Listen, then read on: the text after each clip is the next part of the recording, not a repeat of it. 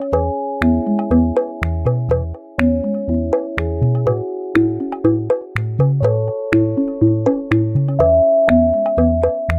Maíra. Oi, Clarissa, tudo bom, querida? Tudo jóia, Mar. Conta pra gente, Maíra, o que que nós vamos conversar hoje, só eu e você, na nossa tenda. Olha, eu vou contar, mas antes de tudo eu vou celebrar, porque eu preciso deixar aqui registrado que faz quatro anos que a gente começou a tenda materna. E nossa, só de falar isso, meu coração dispara de emoção. é muito gostoso estar quatro anos com você, Flor. Te amo muito, obrigada muito pelo convite que você me fez há quatro anos, desafiando meu perfeccionismo e toda a minha insegurança, que foi a, melhor coisa que eu fiz para mim foi aceitar.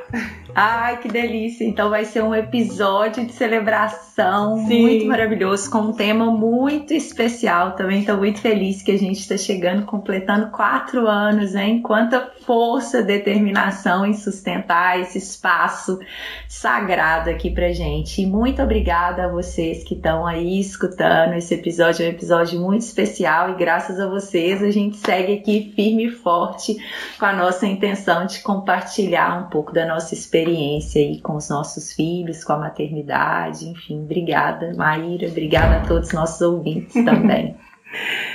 Não, então, Flori, é muito legal porque, na verdade, a gente é, adora receber convidados, mas eu acho uma delícia quando a gente está entre nós duas também, né? E, curiosamente, a gente estava lá tentando pensar o que, que a gente pode falar, o que, que a gente pode falar sobre o que, tata. E essa semana a gente estava tendo uma aula na certificação de atuação consciente, onde eu sou sua aluna super chique. E surgiu uma questão lá que a Ju falou, um, fez um comentário que, que ela chegou a citar que a criança sempre tem razão para agir da forma como ela está agindo. E aí eu me lembrei imediatamente de um vídeo da Naomi Aldort, que é uma autora que eu sigo, que é uma californiana maravilhosa, que eu tenho um livro dela que eu uso como base, inclusive na mentoria, para poder falar sobre as emoções básicas da criança, é, as necessidades emocionais básicas da criança, na verdade. E eu tive a oportunidade também muito, muito linda de ter participado de um workshop com ela presencial aqui, um intensivo, assim, para famílias, aqui em Madrid, na verdade, na cidade onde eu moro, antes de eu vir morar aqui, coincidentemente, porque é uma cidadezinha de 9 mil habitantes, mas é, coincidiu que ela veio fazer um workshop num giro que ela fez, numa, num tour que ela fez pela, pela Espanha, e aqui em Madrid ela fez justamente numa cidade, numa escola livre que tem aqui, em Golminarejo. E foi muito linda a experiência dela, e o que é muito legal também da, do trabalho dela, que é muito inspirado na Byron Kate.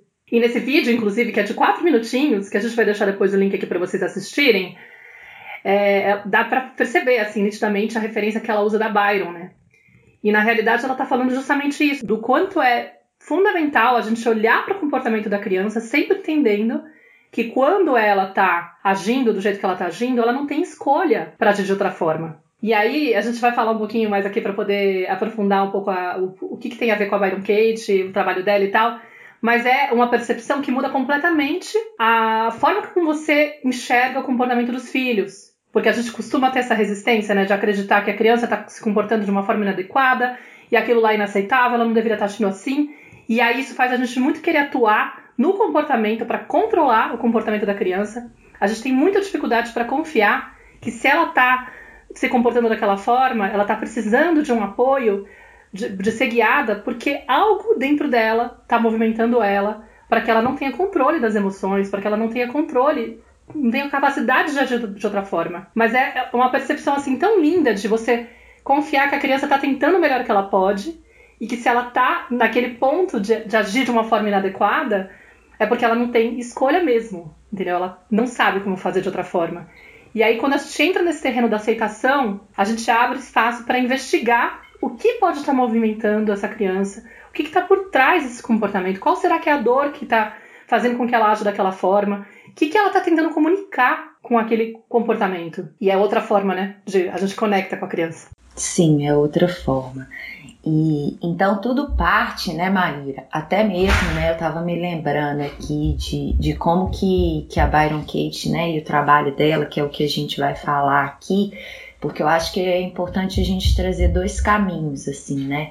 Um é esse trabalho da Byron Kate que passa por uma aceitação da realidade, né? É algo que eu tive contato há muitos anos atrás, é, nem sei, acho que eu devia ter o que uns 26 anos ou até menos, que foi pelo Free Mind, né? Foi uma, uma pessoa dentro do Condor Blanco que fez uma certificação com a Byron Kate e depois trouxe isso é, criou uma própria certificação muito inspirada no trabalho dela e inclusive eu fui facilitadora, viajei, é, então eu estudei bastante, né, essas, esse trabalho da Byron, depois tanto que era a base do Zoom Zoom, no início do trabalho, né, quando a gente, eu penso em educação parental, eu penso que a gente precisa justamente, porque é isso que você falou, é essa mudança de perspectiva que me coloca numa postura curiosa, que me coloca numa postura aberta para experimentar a realidade tal como ela é,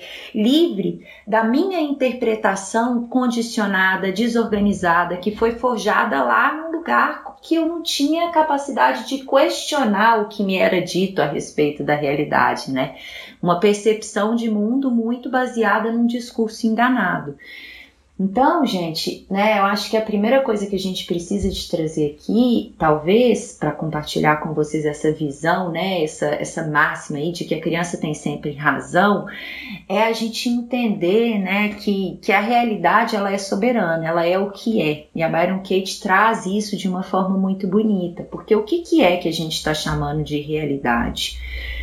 Realidade é isso que acontece no momento presente, isso que está acontecendo agora, nesse instante, né? É, muitas vezes a nossa mente ou essa vozinha que está aqui dentro da nossa cabeça, ela fica transitando entre passado e futuro. Né? Ela fica me contando histórias que me desconectam, que me afastam ou que me fazem interpretar, julgar, criar expectativas a respeito do que está me acontecendo nesse instante. Então, quando eu começo a entender que realidade é o que está acontecendo aqui agora, que eu só tenho poder de ação de fato sobre o que está acontecendo no aqui e agora, né? Que qualquer barulho, diálogo e voz que esteja falando aqui dentro da minha mente, que se refere tanto ao passado quanto ao futuro, são ilusões, que a única coisa que eu tenho verdadeiro poder de ação é sobre esse instante, eu já começo a ter um, olhar para a vida de uma outra maneira. Peraí, então deixa eu. Como é que eu faço, né, para me ancorar cada vez mais nesse instante? Como que eu faço para diminuir esse ruído mental que fica me levando a uma série de sensações, de emoções desconfortáveis que me desconectam do poder de ação, que me desconectam do que eu realmente estou sentindo, né? E que me fazem ficar é, o tempo inteiro aí sobressaltada ou na expectativa de que algo aconteça, muito ansiosa ou angustiada porque eu estou presa a algo que já passou e que eu não tenho como mudar. Então, se eu olho para o meu filho trazendo essa consciência de que a realidade é isso que existe agora, eu olho para ele e falo assim: pronto, ele está atuando dessa maneira, porque as crianças elas vivem imersas no presente, elas, elas são muito inteiras, né? Elas atuam é, muito conectadas com o que está sucedendo com elas naquele instante, assim. Né? Então, se ela está trazendo dessa forma esse comportamento, se ela está batendo, se ela tá gritando, se ela tá, é, não sei, jogando um objeto, insultando, é, o que quer que seja, ela tá comunicando algo que está acontecendo com ela naquele instante. E aquilo é a melhor maneira que ela conseguiu para me mostrar algo.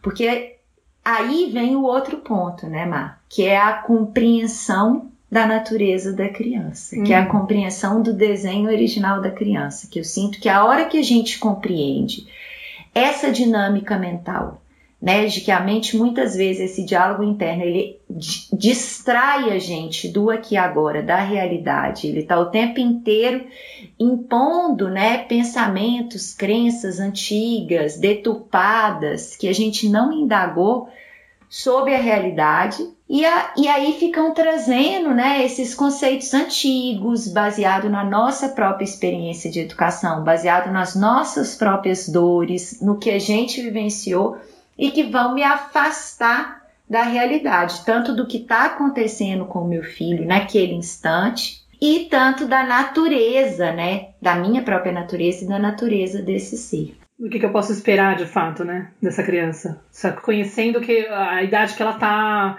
o que, que né, a etapa de desenvolvimento que ela tá atravessando, às vezes até a questão da imaturidade do cérebro dela, né? Às vezes a gente tem uma expectativa de que ela deveria conseguir controlar a emoção dela e não tem nem como, né? Aí já não é nem.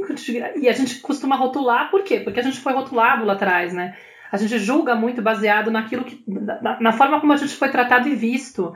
Então é uma, uma como se fosse uma projeção mesmo, uma, uma, uma reprodução de algo que a gente está acostumado porque se acostumou a ser visto assim e, e automaticamente entra. E uma coisa que é importante, eu acho, de ressaltar é que quando a gente começa a estudar isso, entender que acontece esse fenômeno, fenômeno na mente, por exemplo, da gente correr para o passado, correr para o futuro, não é que isso vai parar de acontecer o que a gente vai adquirir é uma capacidade de voltar para o momento presente e de escutar essas vozes internas sem se identificar com elas, fazendo uma pausa para permitir que elas passem e que não entrem, que a gente não entre no tal do vagão do trem, né? Tipo, é só um pensamento que tá passando. Eu lembrei disso, do é, vagão do trem da Chefale, né? Porque é total vagão do trem. É tipo, são, são frases que passam, são, são crenças que passam, são medos que vêm, né? Que a gente acessa, dores do passado, que fazem a gente interpretar a situação atual da forma como a gente vê a criança com aquele medo de que, meu Deus, eu tenho que fazer alguma coisa a respeito disso para inibir esse comportamento na criança que está me assustando, que está me deixando preocupada. Eu tenho um exemplo muito legal. Na verdade, eu tenho inúmeros, né? Porque isso realmente se transformou, assim, praticamente na base da forma como eu materno a Nara, né? Eu educo a Nara. Sempre que algum comportamento me, me incomoda nela e eu aplico isso, eu consigo olhar dessa forma, já me traz uma, uma outra forma de, de abordar, né, no momento, mesmo que na hora eu não consiga, digamos, resolver entre aspas, né? Vou explicar aí, vocês vão entender por que, que eu tô falando dessa forma. Mas, por exemplo, no ano passado tive uma experiência muito potente, assim, porque que dá para ilustrar bem como que esse trabalho da Byron Kate é, ajuda muito na hora de guiar esses, essas situações com, que são mais desafiadoras com as crianças. Pensa que assim, eu tava num contexto de. em plena quarentena, né? Quer dizer, já não era quarentena, era, sei lá, milentena. Mas na metade do ano passado, mais ou menos, a Nara, de repente, é, tava, tava, começou a ter um, umas dificuldades com embalagens dos objetos que a gente comprava, com, com descartar as coisas, né? De jogar algumas coisas fora. Ela começou a ficar angustiada com a ideia de jogar algumas coisas fora, tipo, acabava o suco, ela não queria jogar a embalagem fora.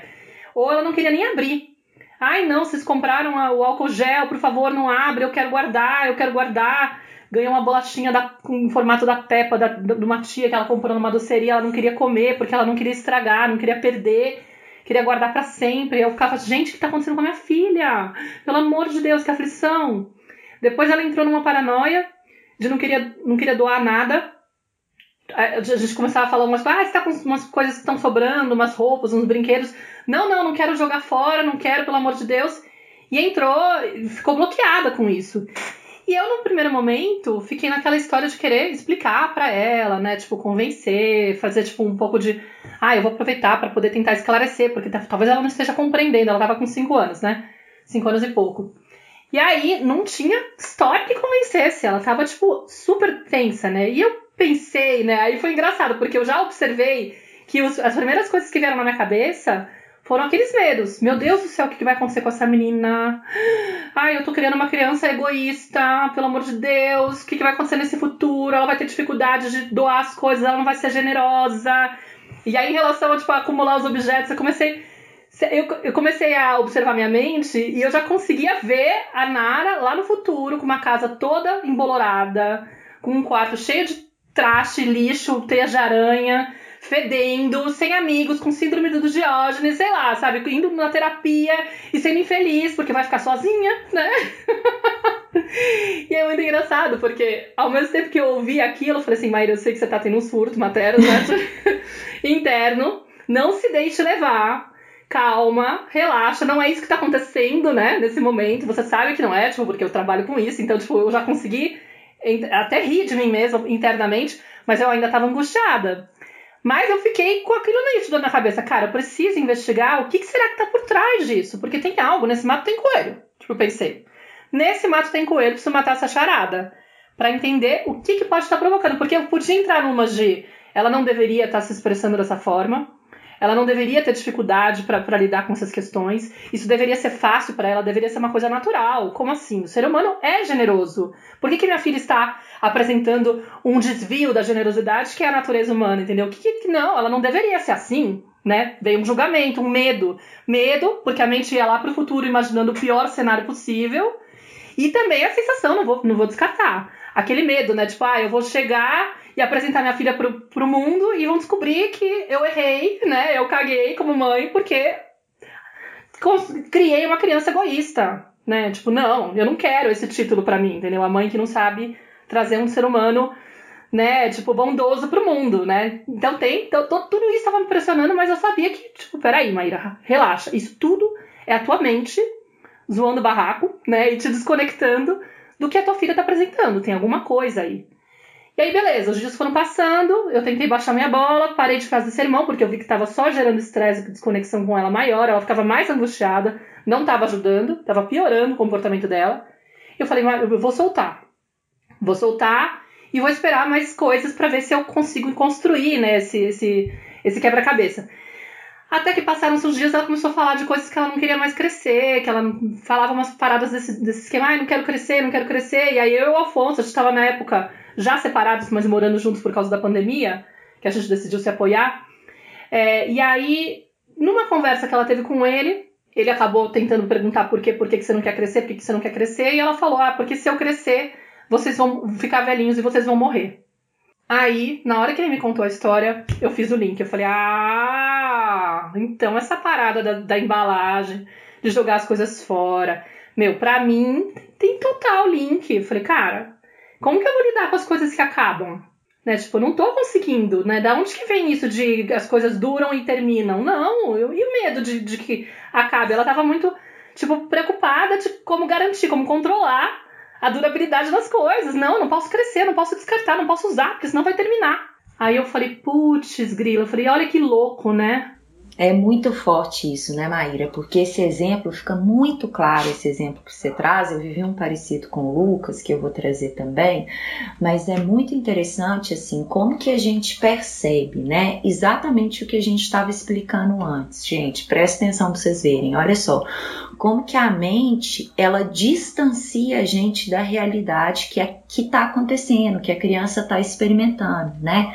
A Maíra toda vez que a mente dela levava né, ela para essa projeção de futuro aí, ah, minha criança vai, é, tô criando uma criança egoísta, o que que as pessoas vão pensar de mim, a natureza do ser humano é generosa, mas a minha filha tá mostrando outra coisa, será que eu acredito mesmo nessa natureza, porque ela tá aqui me mostrando, né, que ela é egoísta, que ela não quer doar, que ela tem dificuldade.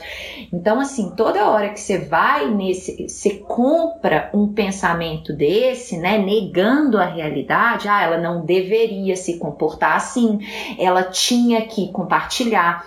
A gente já percebe, né, que deveria, poderia, teria, qualquer hora que passa algum pensamento desse tipo com essas palavras, pode saber que você está se distanciando da realidade, porque a realidade ela é soberana. Aquilo que está acontecendo é o que precisa de ser revelado. A criança está tentando trazer algo. E quando eu silencio esses pensamentos, e nesse, e nesse sentido é o que a Maíra estava falando dos vagões ali, né?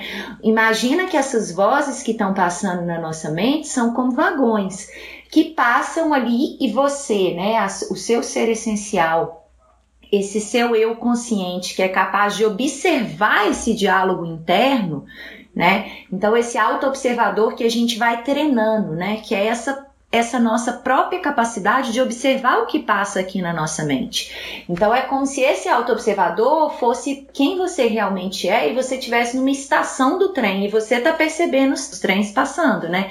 Ah, minha filha não deveria fazer isso, ela deveria compartilhar, ela vai ser um ser humano egoísta, ela vai ser uma pessoa que vai desenvolver essa síndrome, essa compulsão, o que, que as pessoas vão pensar de mim, o que, que elas vão pensar dela, ela não vai ter amigos, enfim Tudo isso são os pensamentos que eu escolho acreditar neles ou não. Eu escolho, né, é, colocar eles entre eu e o meu filho e a realidade que está se apresentando. Quando eu coloco, eu me distancio da experiência do meu filho.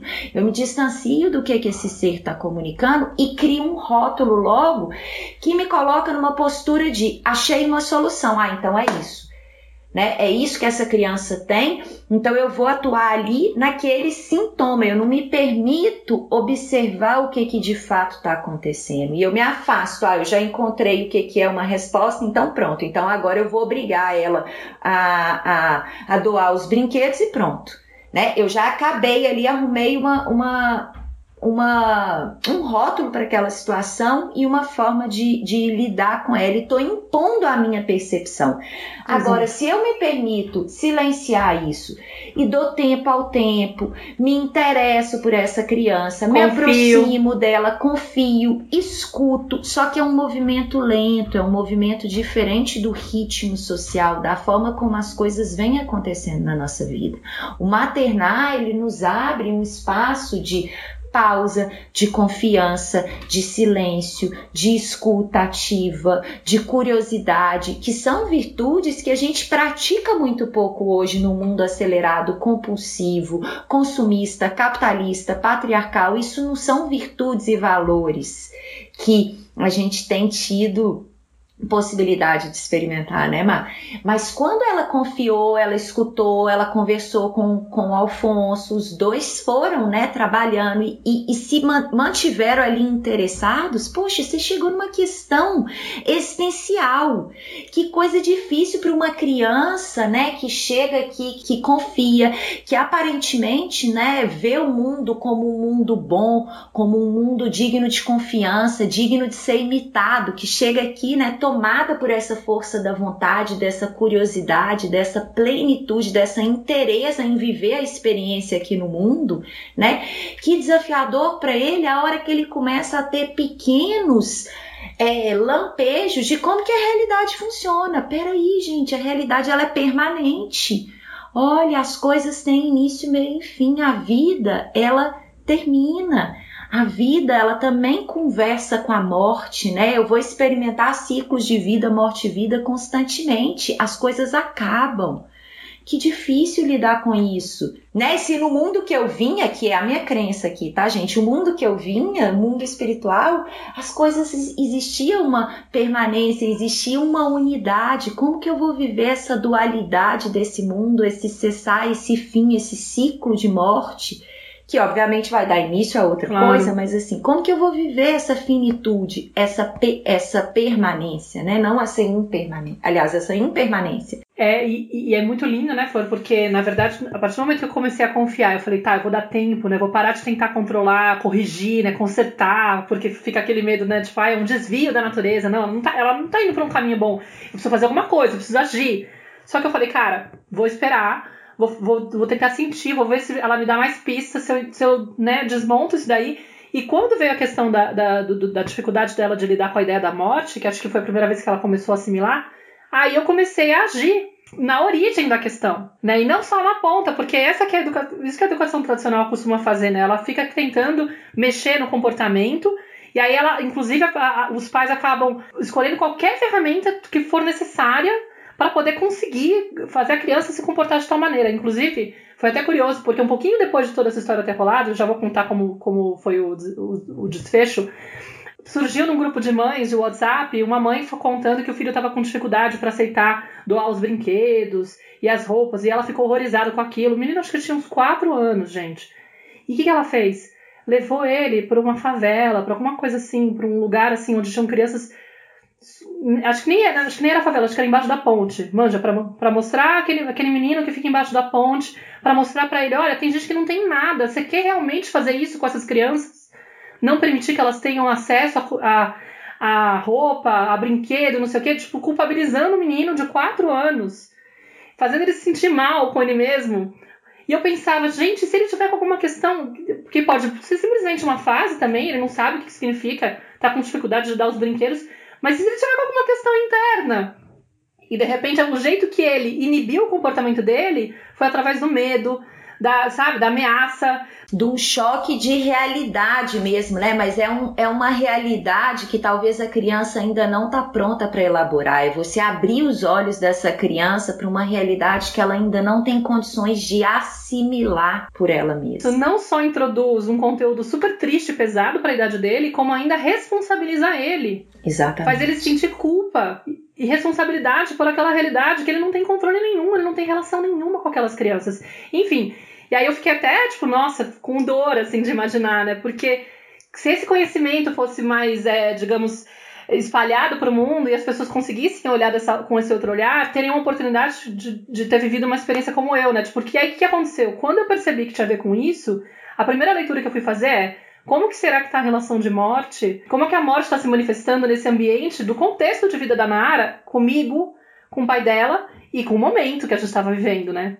Então ficou muito claro que ela estava absorvendo toda a atmosfera da, da, da, pandemia, né? Imagina, todo mundo falando sobre morte, com medo, Covid, vai saber, a gente, a gente morrendo perto. Ela não estava ouvindo muita coisa, mas, gente, a energia tá aí, né? Ela tava, tipo, a gente tava numa época de confinamento mesmo, que ela não tava indo pra escola, tava só nós três convivendo e tal.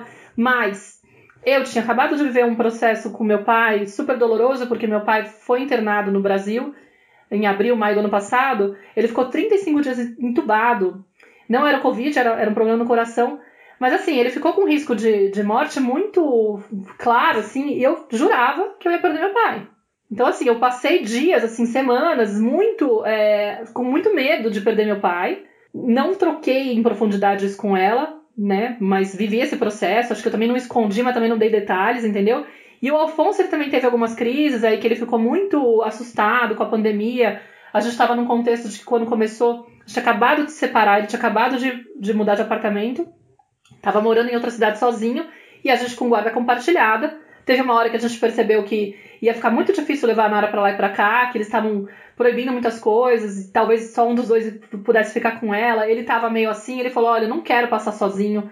Tudo bem se eu voltar para casa de vocês, da gente ficar os três juntos nesse tempo, porque a gente não sabe quanto vai durar". Sei lá, ele pediu apoio, eu trouxe ele, mas eu acho que tava todo mundo assim muito muito sem saber e muito elaborando temas da morte, morte, morte, né? Então, eu acabei fazendo um trabalho de falar com o terapeuta dela, de, de, da, de, a pessoa que passa florais.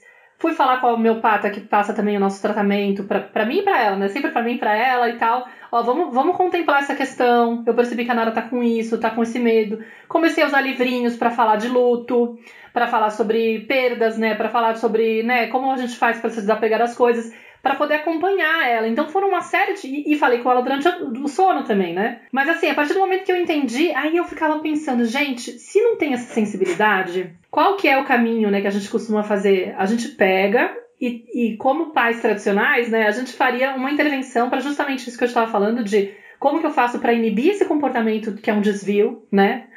E aí eu de repente entro numa história de controlar ou de obrigar a doar, como você falou, meio que atropelando a criança. E aí eu fico pensando, quem que ia conseguir ver a dor da minha filha, a profundidade da questão que ela estava vivendo, como que ela seria escutada? Ninguém estaria nomeando isso para ela, ninguém estaria dialogando com ela, né? Omar, e todos os outros pequenos lutos que ela também estava vivendo, né? Total. né? Pequenos não, muito grandes para a experiência dela, porque assim, claro. assim, além dessa sensibilidade que a gente sempre traz aqui, né, das crianças e que faz parte da nossa natureza, empática, compassiva e sensível, né? A criança sentindo, mesmo que você estivesse falando pouco, não expondo a totalidade da situação, mas ela sentindo o seu medo em relação à possibilidade da perda do seu pai, sentindo os medos do pai dela em relação a toda essa novidade de morar sozinho, desse contexto da pandemia. Tinha os próprios lutos dela também. Né, de não ir mais para a escola, de não conviver mais com as crianças que ela convivia,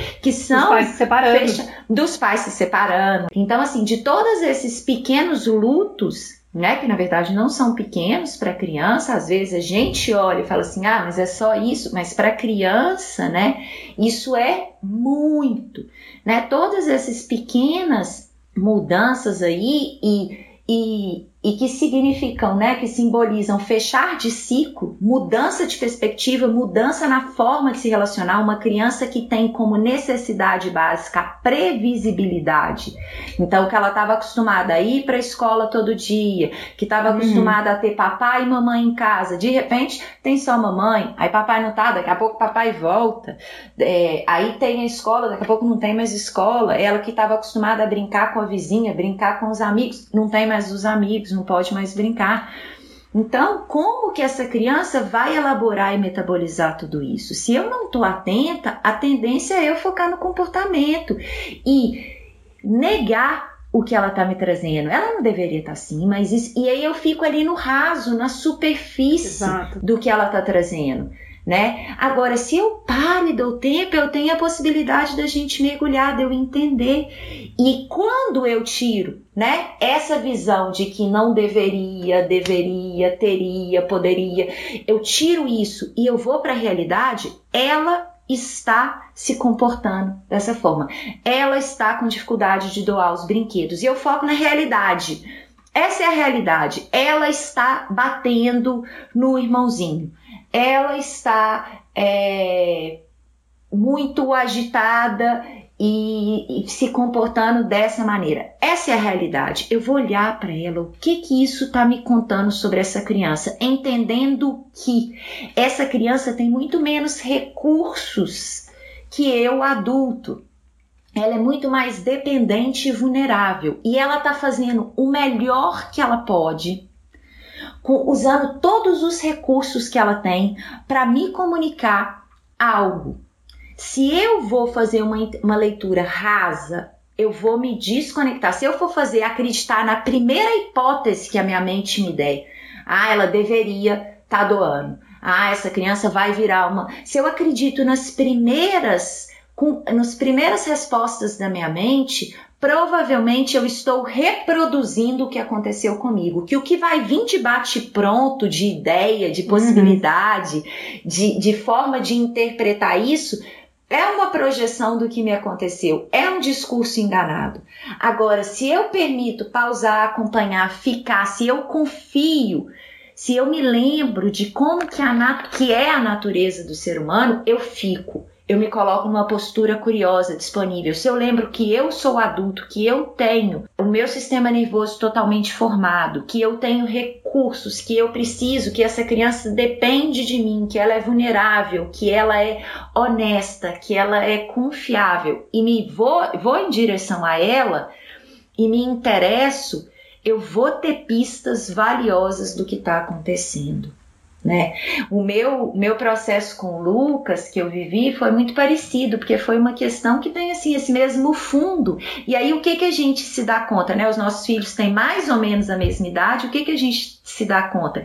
Que vai chegar um momento que essa criança que antes estava ali totalmente protegida pela fantasia, pela imaginação, que por volta de 5, 6 anos ali, ela começa a perceber, às vezes um pouquinho antes, às vezes um pouquinho depois, ela começa já a perceber, a questionar a morte. Ela começa a perceber que as coisas elas vão ter início, meio e fim. Elas começam a perceber essa impermanência da vida. E isso é uma questão que vai passar aí no desenvolvimento de toda criança.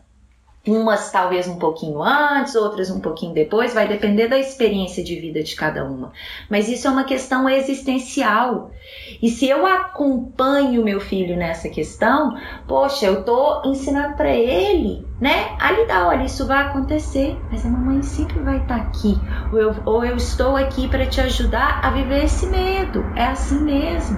É assustador lidar com isso que é desconhecido, né, que, que termina que vai acabar, outras coisas virão, outras possibilidades virão, mas é doído mesmo ficar diante de algo que não, não existe mais ou não vai existir mais como possibilidade. É doído. E a gente é capaz de assimilar isso, principalmente se eu estou, se eu tenho um outro adulto para me ajudar a me regular emocionalmente, que eu confio que eu posso me debruçar, principalmente para as crianças, gente. As crianças, elas vão se regular emocionalmente no encontro com outro adulto.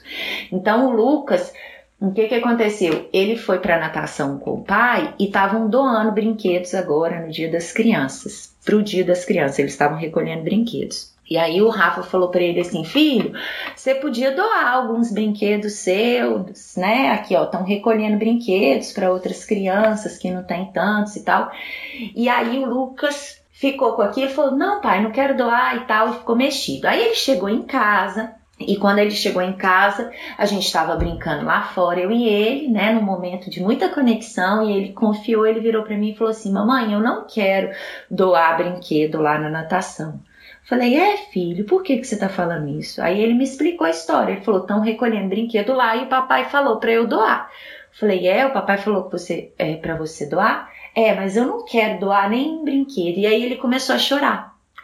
Ele começou a chorar, e aí eu sentei com ele no meu colo, fiquei ali um tempo conversando, escutando ele chorar. Falei, realmente, filho, é muito difícil, né? A gente dá para os outros algo que a gente gosta, né? É muito difícil. Aí ele foi, e quanto mais eu falava e eu nomeava algo que ele estava experimentando, mais ele chorava. E eu entendia que eu estava acessando a dor dele. Aquilo era como se fosse um comunicado. Mamãe, você está entendendo o que eu estou experimentando. Você uhum. não está interpretando, quirando algo que está distante da minha realidade emocional. Você está sentindo o que eu estou sentindo. Mas para isso eu preciso de pausar, né? Eu preciso de silenciar aqui minha mente. Uhum. E não entrar nesses trens que vão aparecendo, né, Mar? E aí foi, ele foi chorando, foi me contando. Eu falei, tudo bem, meu amor, você não precisa de doar nada. Você pode ficar com seus brinquedos, você pode ficar com eles. Quando você sentir, se você sentir algum dia, não, mamãe, eu não vou doar nunca, não quero doar. Não, tá bem, então tá. Aí de noite, a hora que a gente foi dormir, ele chorou, chorou. Na hora que a gente foi dormir, ele solta uma pergunta assim antes de dormir: Mamãe, por que, que tem gente pobre no mundo? Aí eu vi, né? Aí de novo, eu lembrando, eu falei, gente, olha aí a natureza empática das crianças que eu não posso duvidar. Ele falou assim: mamãe, quando eu crescer, será que ainda vai ter gente pobre no mundo? Eu queria viver num mundo que não tivesse ninguém pobre. E aí, assim, é isso, sabe? Assim, dói para ele, não dói, não é porque ele é egoísta, é porque aquilo ele tá tendo, ele tá elaborando, né, essa desigualdade. Tem gente que tem, tem gente que não tem. Isso dói profundamente no coração deles. Eles estão elaborando isso, né? De hoje eu tenho, depois eu não tenho. O Lucas é uma criança que, com um ano e meio de idade, a gente se muda para o Chile levando uma mala para cada um. Depois, quando ele tem cinco anos e meio, a gente volta para o Brasil e ele traz uma mala. Ele trouxe uma malinha de mão com brinquedo. Ele não tem muitos brinquedos. Depois a gente mudou para Florianópolis de novo com um pouquinho de brinquedo. Então ele é uma criança que ele está constantemente doando, se desapegando. No Chile ele deixou, ele deixou doar todos os brinquedos dele. Ele via as pessoas indo lá em casa e pegando tudo dele, levando. Então assim, é um, um movimento que eu não tenho dúvida da natureza dele, da natureza empática dele, que eu confio uhum. no que ele está trazendo, que em nenhum momento, assim, ou se passou, eu não escutei, eu logo voltei para a realidade e fui me conectar com o que ele estava sentindo, porque se eu fico presa, esse menino vai ser egoísta, esse menino é assim, é assado, ele tem dificuldade de compartilhar, ele não sei, eu vou me distanciar do que ele está experimentando, eu vou me distanciar da realidade.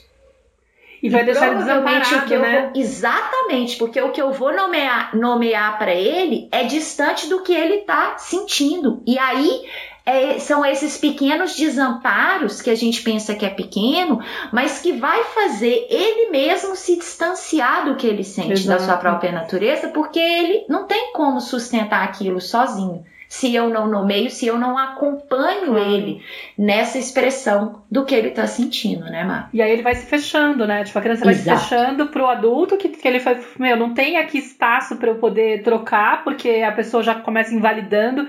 Por exemplo, uma fala que ele falou, não, eu nunca vou querer doar. Isso pro pai escutar, às vezes é, você começa a falar, não, filho, vai sim, uma hora você vai, é que você ainda não sabe, né? Por exemplo, você é. começa a querer convencer a criança, e aí no fundo você tá, tipo, brigando com o que ela tá trazendo, tá falando assim, olha, é, isso que você tá trazendo é só porque você ainda não sabe, entendeu? E aí, sem querer, você já corta essa conexão. Você vai para o futuro, né? Você quer é. mostrar para a criança algo que não está acontecendo naquele momento e que pior, o sistema nervoso dela e a imaturidade dela é não tem condição de fazer esse tipo de abstração. Exato. Né? exato. De ir para o futuro e de pensar e de racionalizar como nós adultos fazemos, com as mesmas habilidades que a gente tem, eles ainda não têm.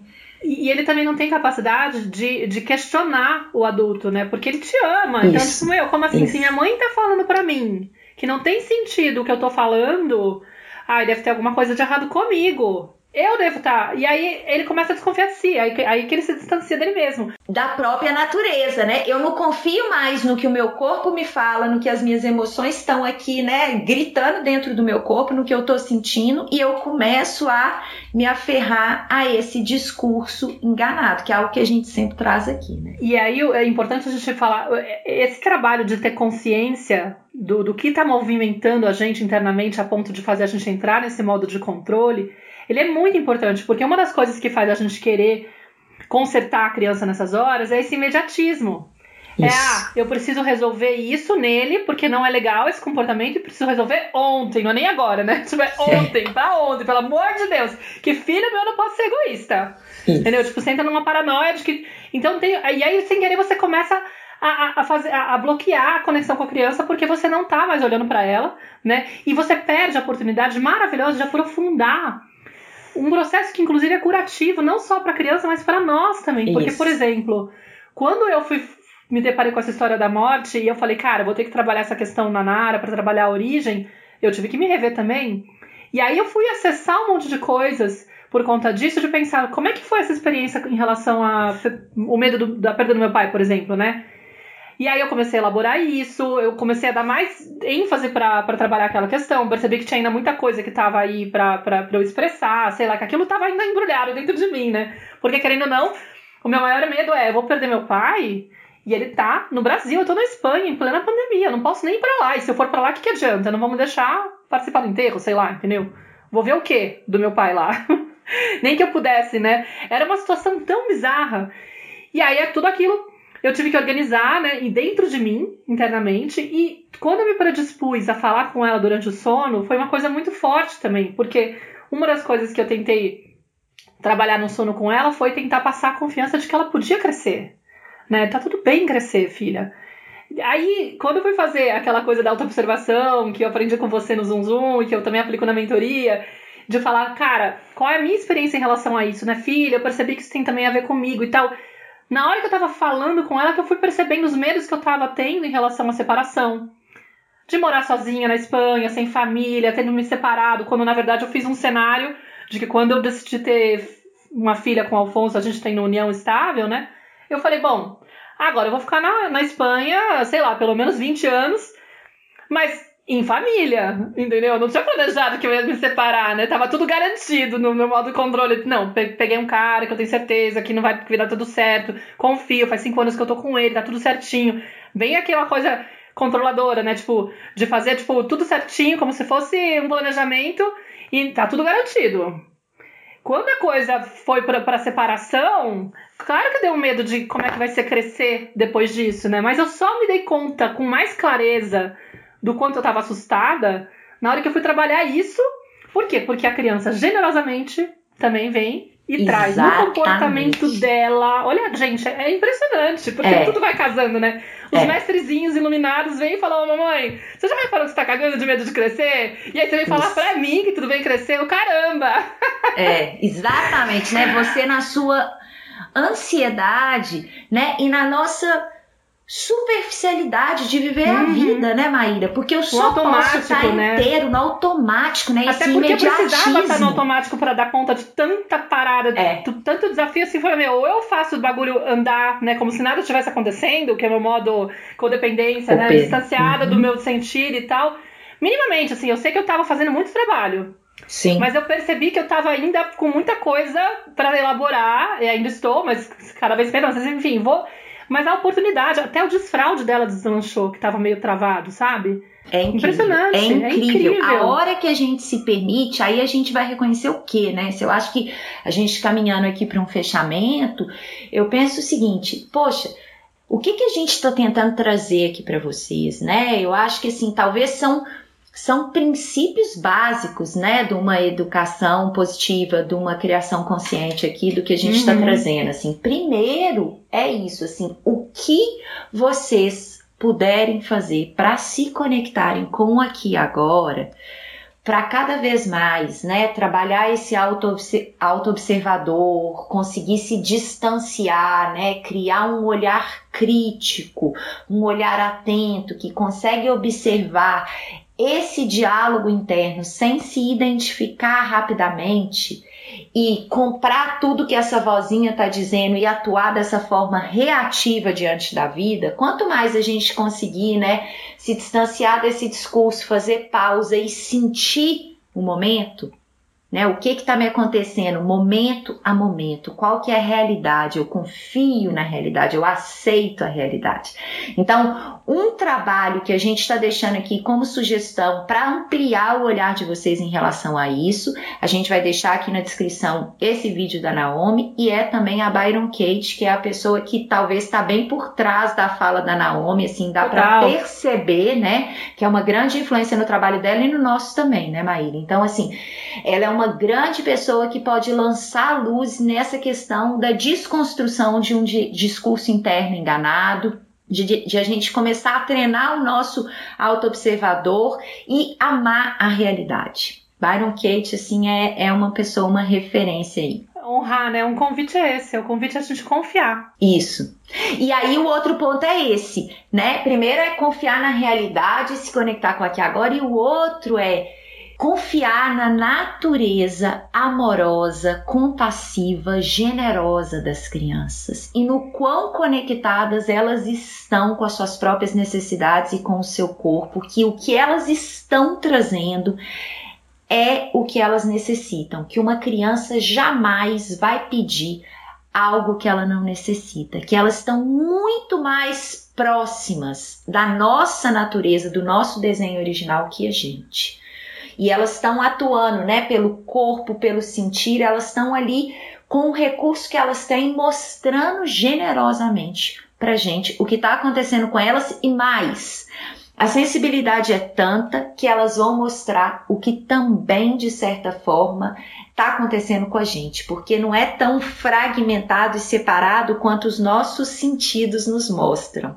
Né? Existe uma conexão nesse uhum. sistema familiar que as crianças estão muito, são muito sensíveis a isso. Então eu acho que se eu tivesse que resumir esse episódio é, é isso, né? E aí assim, e um alerta, né? Sempre que você desconfiar da criança, pode ter certeza que está falando da tua infância, da forma como você foi tratado. Então tem muito mais falando sobre a sua criança invisível do que dessa criança que está diante de você, da criança invisível que você foi, né? Você não está conseguindo ver essa criança porque você não confia, é, porque você não foi visto dessa forma. Ô, gente, deixa eu falar uma coisa. Salve esse episódio salve esse episódio. Sim. E escuta várias vezes, porque isso que a gente está falando, a gente precisa de escutar também, né, Maíra? Eu vejo, por exemplo, a minha experiência com as minhas clientes, quanto que às vezes eu tô um ano já trabalhando com essa cliente, quanto que tantas vezes eu tenho que falar assim, não, mas lembra, lembra a natureza da criança, não duvida não, é o seu olho, é, são as suas crenças, vão lá, vamos voltar, fica com isso. Não corre e e julga a criança e separa e classifica aqui. Volta um pouquinho. Como que você está cocriando isso? Como que o que que isso que a criança está sentindo te conta sobre você? O que mais que pode estar por trás disso? Qual que é a necessidade que existe aí que a criança está mostrando por detrás desse comportamento? Então tem muitas perguntas que vocês podem conviver com elas sem buscar uma resposta rápida, para ir de certa forma ampliando o olhar e é, voltando mesmo a confiar nisso. A criança tem sempre razão. Lembrem-se disso. Total. E salvem e compartilhem. Porque eu Isso. acho que esse conteúdo aqui, acho que o de hoje foi bem assim. Uau! Foi especial mesmo. Bom para celebrar os quatro anos de tenda materna. Isso. Mas compartilhem com outros pais, outras mães, ah, cuidadores, porque, gente, essa mudança de olhar é tudo. E ela vai ser uma base, assim, ela vai ser. Ela vai te trazer uma paz. Porque você realmente fica muito mais aberto pro que a criança traz. Você não entra. E, e, e aí, acho que tem essa máxima da Byron, né? Quando você resiste à realidade, você abre espaço para o sofrimento. Isso. Então, assim, a partir do momento que você olha para a realidade como ela é e aceita, honra ela e fala: bom, então tá, tá acontecendo isso, você sai desse lugar do sofrimento e você fala: o que eu posso fazer para que isso melhore? O que eu posso fazer para apoiar essa criança para que ela não precise agir dessa forma? É totalmente diferente. Muda completamente. Então você libera né, meu flor? Com certeza. Isso, é isso, pessoal. Então a gente vai ficar por aqui hoje. Obrigado pela companhia, pela presença. Lembrando, né, que a gente está com um projeto de apoia-se. Se você quiser apoiar uma campanha, né? Se você quiser apoiar a tenda materna do ano 10, 20, 30 reais por mês vai ser muito bem-vindo para ajudar a gente a sustentar essa gravação aqui, esse trabalho isso. que a gente faz com tanto amor. Vai ser de grande valia pra gente. E é isso, a gente se vê no nosso próximo episódio. Um grande beijo, obrigada pela companhia. Obrigada, queridos. Tchau, a gente se vê. Beijão, Clarissa. Beijo, Mar. Eu sou a Clarissa de Aquiara. E eu sou a Maíra Soares. E você acaba de escutar mais um episódio da Tenda Materna, um podcast sobre maternidade e autoeducação. Nossa conversa de hoje te tocou de alguma forma? Tem algo que você vai fazer diferente depois de ter escutado esse episódio? Se sentir no seu coração, compartilha com suas amigas nosso podcast, deixa um comentário no nosso perfil do Instagram, tendamaterna.podcast, contando como esse episódio mexeu com você. Segue a gente no Spotify para não perder nenhum encontro de inspiração, crescimento, trocas profundas e muito apoio. Nos vemos em nosso próximo episódio. Até lá!